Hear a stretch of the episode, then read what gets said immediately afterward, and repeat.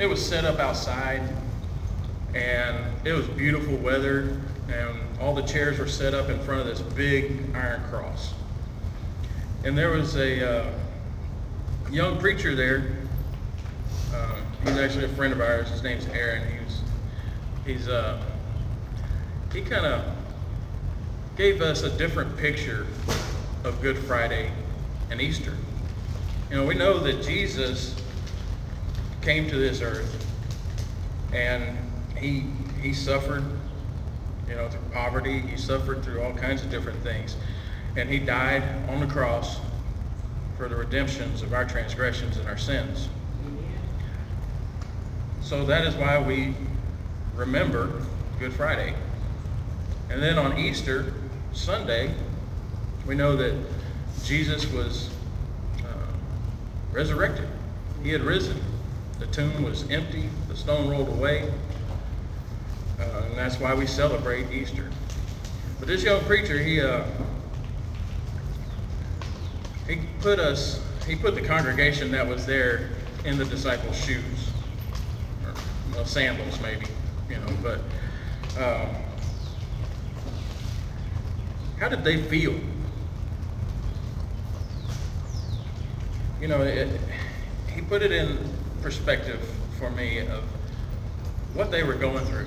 I mean, here they've been following Christ, you know, listening to his teachings, witnessing his miracles, and hearing from the prophets and even John the Baptist that this was truly the Messiah. You know, the one who would conquer Rome, the one who would establish his kingdom here on earth, one that was now beaten and mocked and paraded through town with a cross on his back up a hill to Golgotha and then hung up on that cross. One that's now dead and placed in a donated tomb. You know, on Resurrection Day, Mary Magdalene and uh, Joanna go to the tomb and they see that the tomb is empty. And man, they're excited. You know, they hear from the angels and they go running back to the disciples and they tell them, hey, you know, he's risen. And they, but the problem was, was they, the disciples, they didn't believe this tale. You know, a couple of them got up and ran and found out that the tomb was empty. And, uh, but majority of them were like, well, what are we going to do now? You know, we're going to go fishing? go back to fishing? What are we going to do? But two of them, in their unbelief, uh, headed home. And that brings us to Luke chapter 24. And if you have your Bibles, I hope you do, so turn to Luke chapter 24, and we're going to start at verse 13. But before we do, let us pray. Heavenly Father, I thank you so much for this day, Lord, I thank you for a time that we can come and fellowship with one another. Lord, and I thank you for the place that we can come and fellowship and, and worship you, Lord. Lord, I just I thank you so much for the sacrifice that you made on the cross for our sins. And I thank you even more for the amazing resurrection, Lord, that just puts eternal life in our in our grasp, Lord. Lord, I just ask that you uh, be with us today. Lord, let your words be spoken. And Lord, just uh, go with us through the rest of this service, Lord, and just lead, guide, and direct us. Lord, we just love you and adore you. Please forgive us where we fail you. In Jesus' name I pray. Amen. Amen.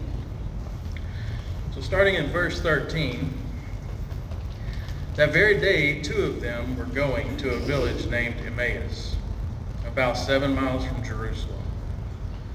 And they were talking with each other about these things that had happened.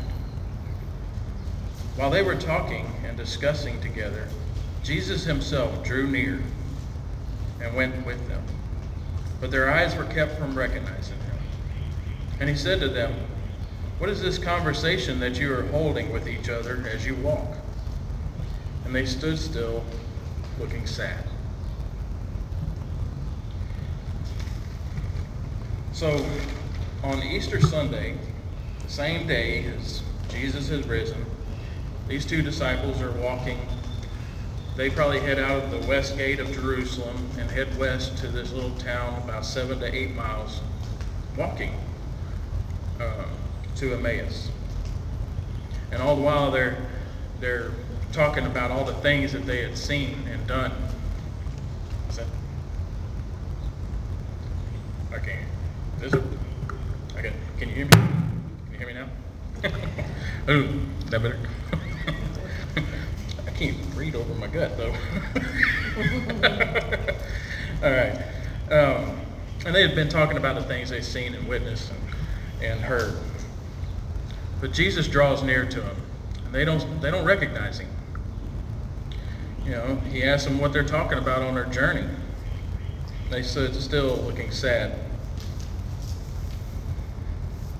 Now remember, these two are brokenhearted. They're discouraged, confused, disappointed, maybe even angry at what happened to Jesus.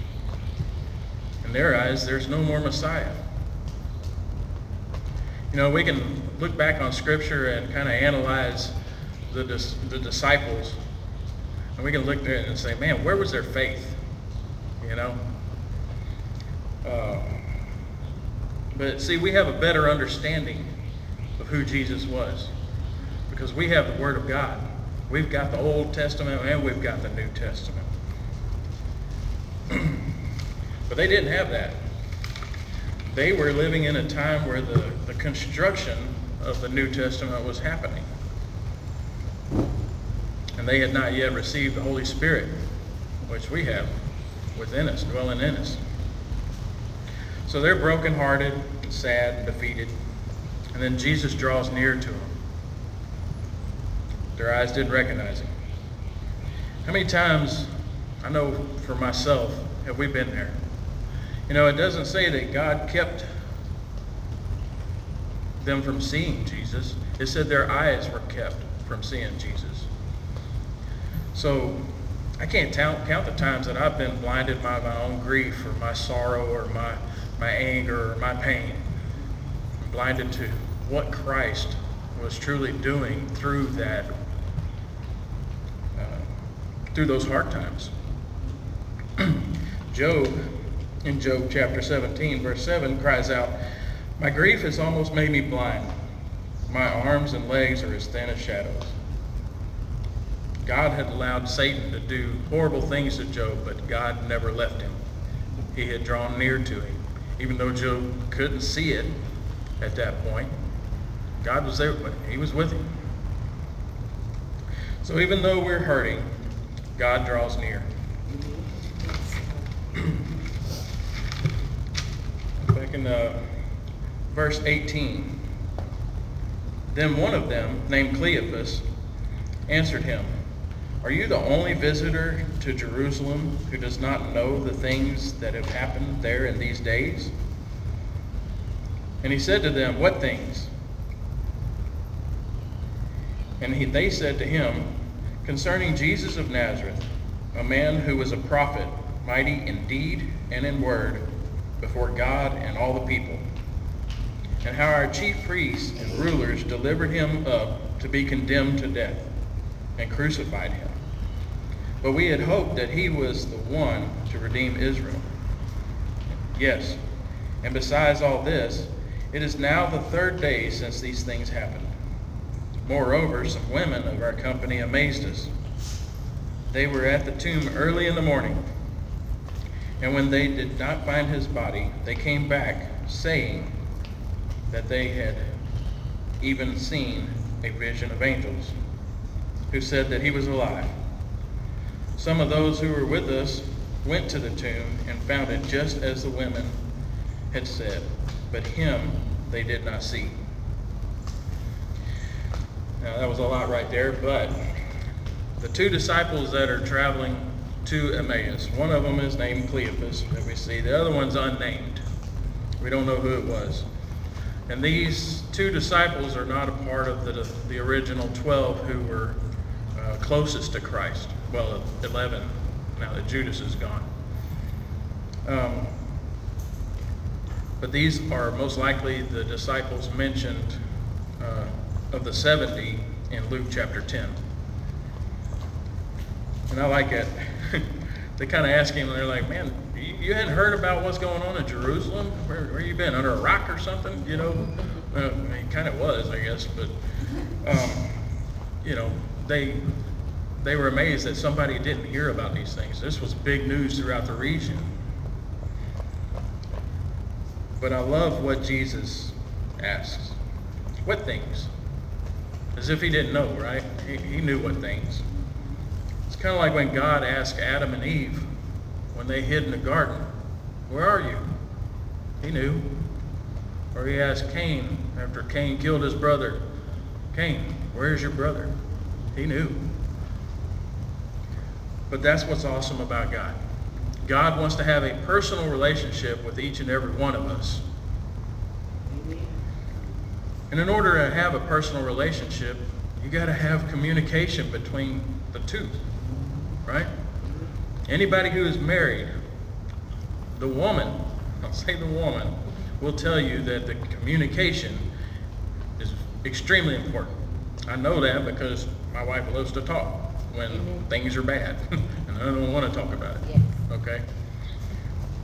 But communication is that key. So Jesus gives them an opportunity to vent. All right, he, he, he lets them talk. They give a brief description of who Jesus is, and then they tell him how maybe, maybe even Rome wasn't the instigator in Jesus' crucifixion. They didn't even want to crucify him. It was his own people, his own chief priests, that wanted him dead and how he was supposed to be the Messiah that conquered Rome and established his kingdom. And how some of the women, Mary Magdalene and Joanna, went to the tomb and saw two angels. But they didn't believe it because back then, and even now, over in the Middle East, the word of women, it doesn't matter. They, they, don't, they don't trust it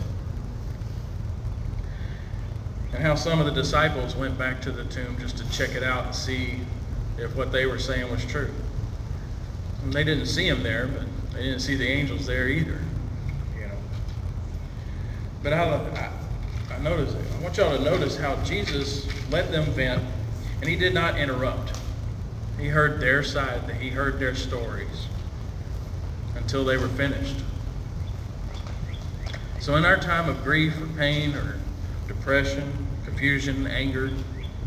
He draws near and he listens to us. He listens to our prayers uh, of supplication, of anything personal, and he listens to it to the fullest.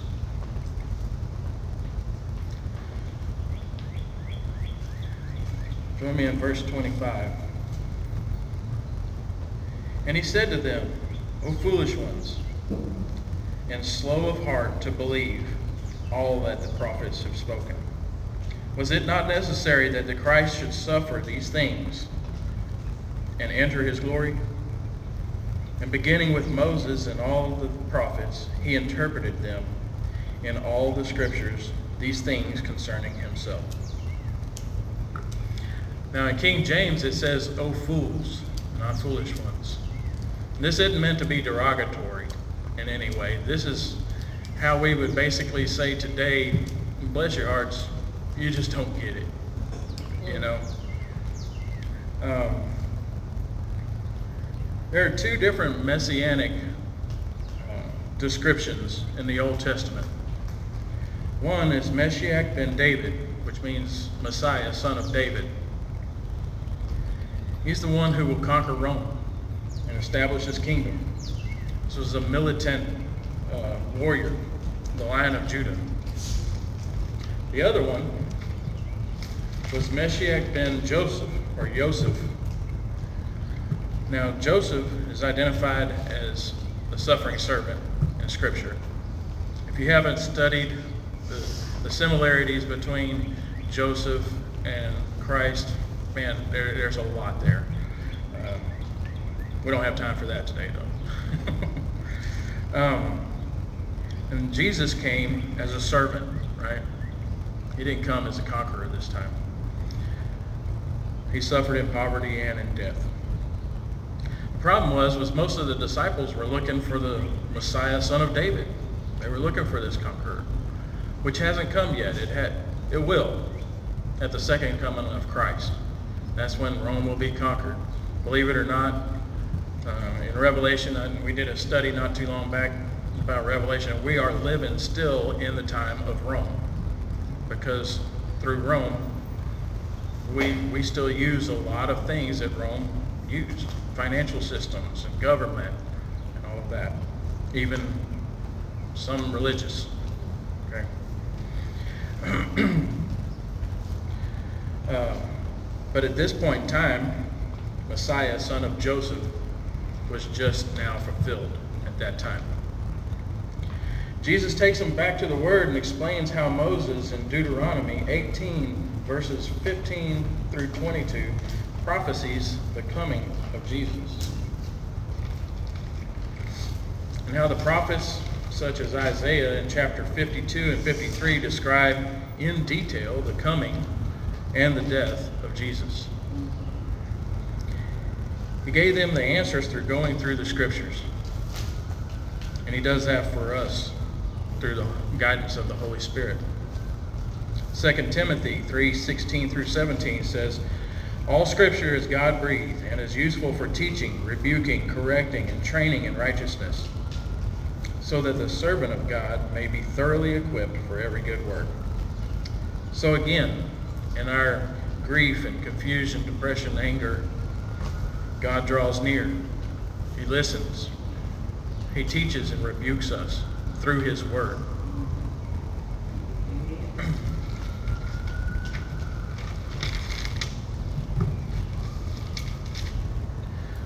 Verse 28. So they drew near to the village to which they were going. He acted as, he acted as if he were going further. But they urged him strongly, saying, Stay with us, for it is toward evening, and the day is now far spent. So he went in to stay with them. When he was at the table with them, he took the bread and blessed and broke it and gave it to them. And their eyes were opened, and they recognized him, and he vanished from their sight. They said to each other, Did not our hearts burn within us while he talked to us on the road? While he opened to us the scripture. So here it is, it's getting late and getting towards evening time.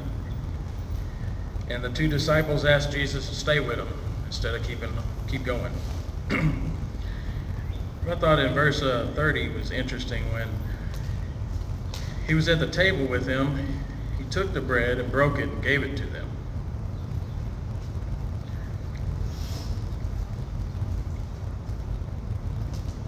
He feeds them. He fed them through the Word. And then their eyes were opened. In our times of grief, desperation, and anger, He draws near. He listens. He teaches and corrects. And once we have been fed, we can see what He has been doing in our in our in our times of grief. James 1 2 through 3 says, Count it all joy, my brothers, when you meet trials of various kinds. For you know that the testing of your faith produces steadfastness. And in verse 32, their hearts burned while they talked with Jesus, and their eyes were open to what the scriptures meant. How many of y'all have ever read a verse maybe a hundred times. And then on that hundred and first time, the Spirit reveals its truth. Man, that's an awesome feeling, isn't it? I mean, so we kind of understand where they're coming from. When you read a piece of Scripture, that hundred times, man, I, have been there so many times. Join with me back in uh, verse 33. And they rose that same hour and returned to Jerusalem. And they found the eleven and those who were with them gathered together, saying, The Lord has risen indeed and has appeared to Simon. Then they told what happened on the road and how it was known to them in the breaking of bread. And once their eyes were opened to the truth, they got up from the table to head back to Jerusalem. Now remember, it's late. It's in the same hour. Okay? They didn't care. I mean, they didn't care if it was dark or raining, I'm sure hail, sleet, or snow. They were going to go back and share the good news that Jesus had risen. Kind of like a young woman who gets engaged. You know, she don't want to tell. Uh, she don't want to wait and tell everybody. She she's excited about it. She wants she wants people to know that she's engaged. Like like you know Jennifer, she was excited. She wanted to tell everybody what a catch she had. You know. you know. So, not just kidding. it's the other way around, actually. so when we make it through our afflictions and we see uh, how God was with us all along and was using this, we want to share the good news with others. So I encourage you, and no matter what your situation is, God is there at all times. He draws near, especially in those times of heartache. He listens to your prayers. He rebukes and instructs through His Word. And then He feeds us and opens our eyes to the plan that He had for us all along. Let us pray. Dear Heavenly Father, I thank you so much for drawing near to us in our times of affliction, through the trials that we face. Lord, I thank you so much for listening to our prayers, that we can come to you boldly with requests. Lord, I thank you for your correction and your instruction through your word, Lord, that you've given us as an instruction manual. Lord, and I thank you for feeding us through that word. Lord, I just thank you so much for, again, for a place and a time that we can come to fellowship and study your word, Lord. Lord, I just ask that you go with us the rest of this week and lead, guide, and direct us. Lord, I thank you for Pastor Jose and his family and, and all those who are here. Lord, I just ask that you lead, guide, and direct each and every one of them throughout the week. And Lord, help us to share with others what you've done, or through our testimony or our testimonies, uh, through the times that we have been downhearted, so that we can show others that you were there all along. Lord, we just love you and adore you, and we praise your holy name. In Jesus' name, amen. amen.